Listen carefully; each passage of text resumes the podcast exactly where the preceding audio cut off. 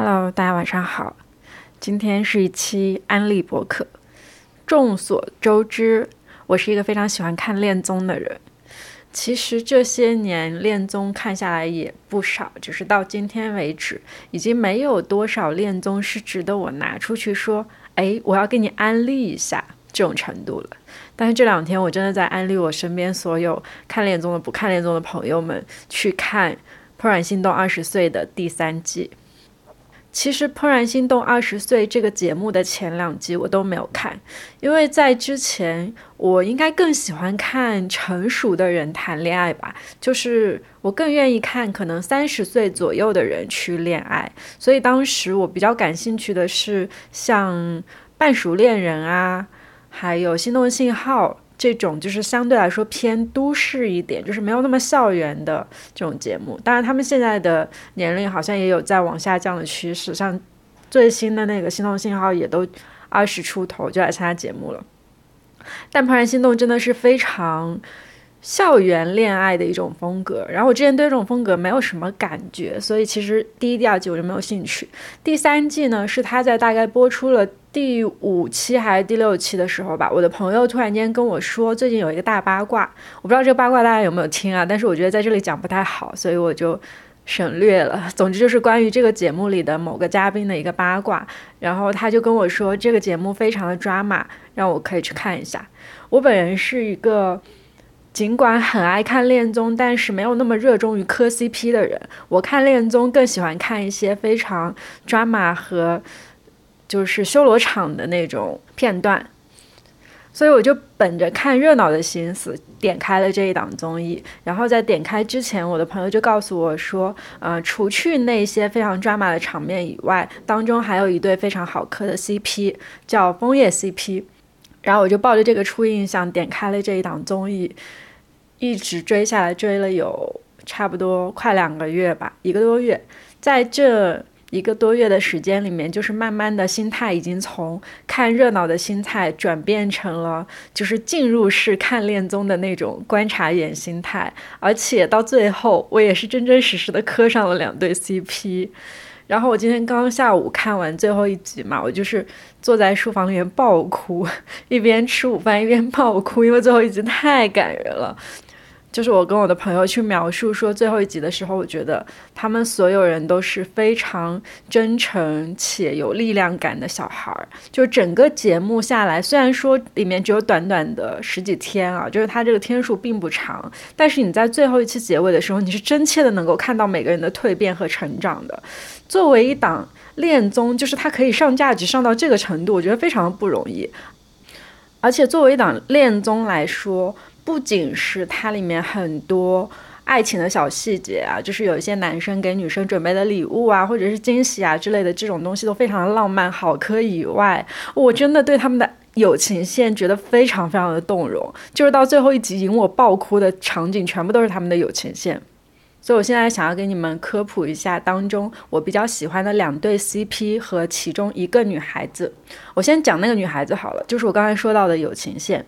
那女生叫洛洛。然后她是在这一档节目里面比较后期才来的女孩子，是最后一个进入到这个团体里的嘉宾。然后她本身呢是那种性格，就是如果说发现身边的男生跟女生已经有一定的关系或者有一定的故事线的话，她就不会想要去插入别人的人。所以她其实到后期进来之后就没有什么新的故事线了，因为当时没有什么线的男生已经。只剩下一个了吧，基本上就是所有人都会有自己对应的那个女生，所以洛洛她就是在节目里面会有一种自己有一点格格不入的感觉，然后在有一期的时候就会有稍微有一点点失控，就和其他的人去诉说心事嘛。大家后来通过一系列的这种交谈啊，还有。留言啊什么的，就慢慢的把洛洛也融进了他这个群体。就当中有一期是洛洛有一天晚上的时候，跟另外两个嘉宾去袒露自己的心声，说自己觉得有点孤独，然后有点格格不入。当天晚上他听到的留言，就是他讲心事的那两个嘉宾给他留的，然后他们两个在那个留言里面告诉他说：“我们都是你的好朋友。”那个时候我就很感动。然后到今天最后一期结尾的时候，还是有一个最终收听留言环节嘛，就其他所有的嘉宾都是收到的是一对一的留言，都是嗯自己心仪的那个男生或者女生给到的一个私密的留言，只有洛洛他收到的是其他所有人补给他的一个完整的开学典礼，因为他没有去参加节目第一期的那个开学典礼，他是后来来的人嘛，所有人就在最后那个录音里面和洛洛说春日三班开学典礼现在开始，然后每一个人挨个自我介绍。最后一句话是：“现在轮到你了。”然后乐乐再站起来和大家自我介绍。他们这趟旅程就在这样的那种感动当中走到了结尾。哇！我当时真的是一整个爆哭。就是以前看恋综，我确实也会觉得有很多人可以在节目里面收获到很好的友谊。但是我没有看到过集体感这么强的，就是大家所有人都是那种拧成一团去传播他们自己的爱和力量，还有友情，还有这种感动啊！然后我就真的能深深的被带入到，我就觉得年轻人太好了，就是这个世界还是需要年轻人。然后呢，再讲两对 CP 好了。有一对是我刚才说到我朋友当时安利给我的时候的那个枫叶 CP。其实磕 CP 这件事情我没有很在行啊，所以我最开始对他们两个是没有那么感冒的。我就觉得无非其实就是一个男生看上了一个女生，然后去追她这样的过程。但是他们两个呢，就是在这个过程当中，我会看到一些推拉和一些比较真实的，就是脱于节目之外的理性。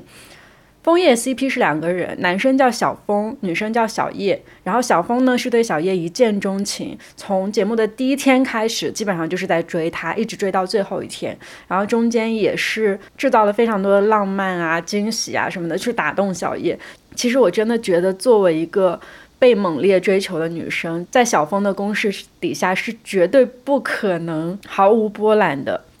但是在这个节目发展到中期的时候，小叶其实都还在摇摆。怎么说这个摇摆呢？就是他其实还是没有完全的去说我想要去接受你，而是我需要再考虑考虑。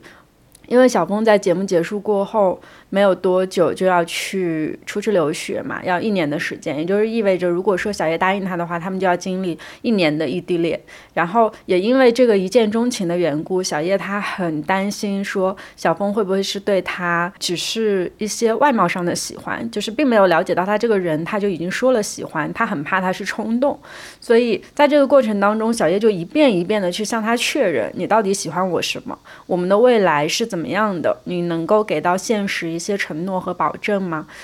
就这一些问题，在我看来，其实是一个非常理性、非常成熟的做法。就是跟小叶的那张甜美脸真的好有反差，我太喜欢她了。就明明长得是一张人畜无害、特别可爱的脸，但是事实上是一个非常理性，甚至有一点酷的女孩。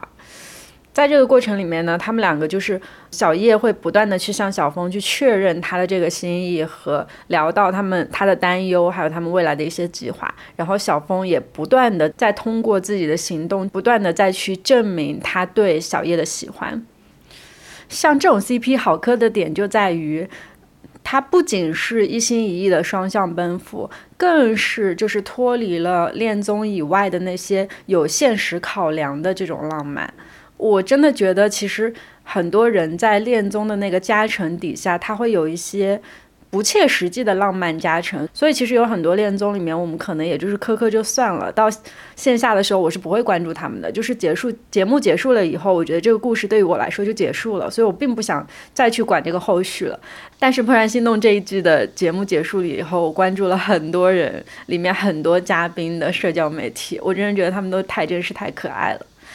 然后枫叶 CP 现在就是在线下已经正式确定在一起了嘛？他们在线下的那个发糖，巨甜齁甜，我真的是尖叫出声。我这两天天天就在刷他们的那个 CP 的帖子，就是他们两个其实之前已经秘密恋爱很久了嘛，因为节目要保密的缘故，所以没有办法公开。然后。嗯，他们两个就会在微博上面发一些自己的那个恋爱日常，但是是仅自己可见的。然后在上周，就是他俩的结局公公布之后，他们就把这个东西给公开了。然后大家就发现他们偷偷的公开了几条自己秘密恋爱的那个日常。天哪，太甜了，这两个人，这就是我今年磕 CP 磕的最上头的一对，最甜，我也真的是对他们最有信心的一对，真的希望他们可以长长久久。直到结婚，我去把民政局给他们搬来。然后呢，要说的一对 CP 是在节目后期才发展出来的一对 CP，叫做芸芸众生。这对 CP 的主角呢，分别是小葛和张张。小葛是男生，张张是女生。然后张张是一个非常酷的女孩子，但她其实是有一点点用酷来伪装自己害怕受伤的那种感觉的人吧。所以张张其实就是有一点不太会恋爱的感觉，就是有点嘴硬，但心很软的。然后小葛呢，是一个嗯，很偏向于呆呆小狗的那种类型。他是那种面对自己喜欢的人会一往无前，就算是得不到结果也往前冲的人。就最开始的时候很搞笑，因为张张觉得小葛很幼稚。所以他觉得他们两个是不会走到一起的，但是小葛突然间就对他对上眼了。他们两个在舞会的时候有一些交集，所以小葛就喜欢上了张张。然后在节目的后期，他就一直非常勇敢的追爱，但是张张就是有的时候会后退，有的时候会稍微往前一步，但有的更多的时候是在后退。就是直到节目结束、毕业典礼那天的时候，张张都没有给到他一个确切的答案。但是小葛是非常明晰的，就是表示出了他喜欢张张这样的这一对，其实真的是那种纯爱战神应声倒地的感觉。其实我磕上头的那个点啊，不是说他们两个当中的那种嗯爱情的火花，或者是暧昧的那种节点，而是说尽管张张一直在拒绝小葛，但是小葛会一直用张张比较舒适的方式去接近他。就是在节目当中，张张有提到说，我不希望你用那种逾越边界的方式来对我，就比如说在还没有成为男女朋友之前，就去用男女朋友的方式去呃对待他，就做一些逾矩的举动。然后小葛一下子就明白了，在那个之后就保持了非常礼貌的那种边界感。一直到节目结束的时候，他都没有再去逼问张张，说希望张张能够给到他一个答案。他一直都是很有边界感、很有保留的那种状态去勇往直前。就是我又能让你感觉到我是喜欢你的，我又能让你觉得没有压力。小葛在这个节目里面说的最多的两句话就是“没关系，你不要有压力”。哇，我每次听到这些话的时候，我就会觉得。天呐，就是那种年轻人的纯情和执着，实在是太好磕了。所以我真的很喜欢这对 CP。然后张张又是我在这个节目一开始就觉得她是最漂亮的一个女孩子，所以我还真的蛮爱看她的。他们两个有一个很浪漫的场景，是在毕业典礼的前一晚，男生和女生是分开行动的，他们要为各自去准备一场明天专属的毕业典礼。然后当天晚上呢，他们的那个留言是分开的，就是呃不会坐在一起去听彼此的留言，就是女生会在一个地方聚集起来去听男生的，然后男生在一个地方聚集起来，他们分开的嘛。当天晚上，小葛没有给张张留言，然后张张就猜到说他那天晚上一定会给准给他准备什么惊喜之类的，就是一些默契，嗯。然后当天晚上，小葛就给张张发消息说：“你出来，我在你门口。”然后就载着他去海边放烟花，因为张张之前说他很想要在海边看烟花。然后当天晚上，张张就是在那个海边，嗯，被感动哭。第二天的时候，小葛就跟张张说，希望有机会能够融化一块叫做张军营的冰，就是太好了，太好了，这一对真的太好了，而且他们两个的相处是那种很没有压力的相处，就是相比其他人的暧昧来说，他们两个里面是会带着一些搞笑的，就是更加寻常、更加朋友之间的相处，然后这种相处方式呢，对张张也没有压力，所以。整个看过程看下来都非常的舒服，不会让我有任何的不适感。就是在其他恋综里面，有的时候会碰到一些明明好像很甜，但是我自己觉得我是在磕一种工业糖精的感觉。但是在这两对 CP 身上就完全没有任何工业糖精的感觉，他们就真的是天然的甜，你真的能够感觉到他们是很用心、很真诚的在去爱对面那个人，在给予自己很热烈的情感。然后我就觉得，原来年轻人的恋爱会比成年人的要更上头。尽管说到现在，我可能还是会喜欢看年轻人的恋爱，因为我觉得在这个当中，就是理智和成熟是非常必要的，而且理智和成熟能够让我规避掉一些工业糖精。但是在这档节目结束以后，我突然间发现，原来年轻人的热烈也可以去溶解那个所谓的工业糖精，人家就是确确实实的在用自己的真心表达自己所要表达的东西，因为他们没有什么害怕，也没有什么纠结，或者说觉得不太适合在公开场合讲的东西，他们就完完整整的展示自己就好了，就是自由、轻松又松弛，太棒了，这些人真的太棒了。当然呢，在这个节目里面，我也看到了那个传说中的抓马和修罗场啊，就是我觉得也没有那么修罗场吧，就还好。其实相比我其他看过的恋综来说，所以最后我的重心就是转移到了我很喜欢的那两对 CP 上面，就是希望他们可以上大分。那张张小葛其实，在最后一期，就是所有嘉宾返回演播室跟那个观察室嘉宾在一起聊天的时候，他们两个有讲啊，就是说蛮希望现在的舆论不要影响到他们，因为现在有很多人其实像我一样磕上头嘛，磕那个芸芸众生，就会去他们的社交媒体下面去发，嗯，一些 CP 的那种言论，然后张张就会觉得说这个东西其实是会给他们的相处加一点压力的。